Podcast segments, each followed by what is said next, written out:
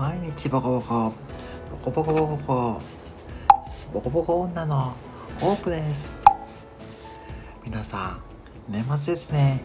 いかがお過ごしですか？私は相変わらず家で木魚を叩いているのですがちょっと一人旅が好きなんで一人旅に出たいんですよね。でも今こんな騒動で行けないからうちで芋焼酎買って飲んでます。なので全然外に行けないんですけれども皆さんはどんな年末お過ごしですか？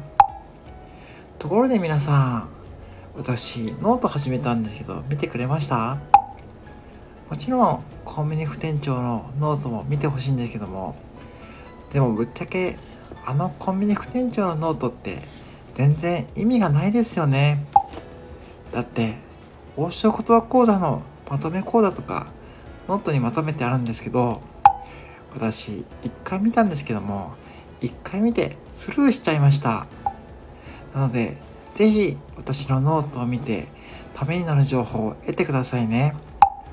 ということで皆さん年末も元気にお過ごしくださいね。ホープでした。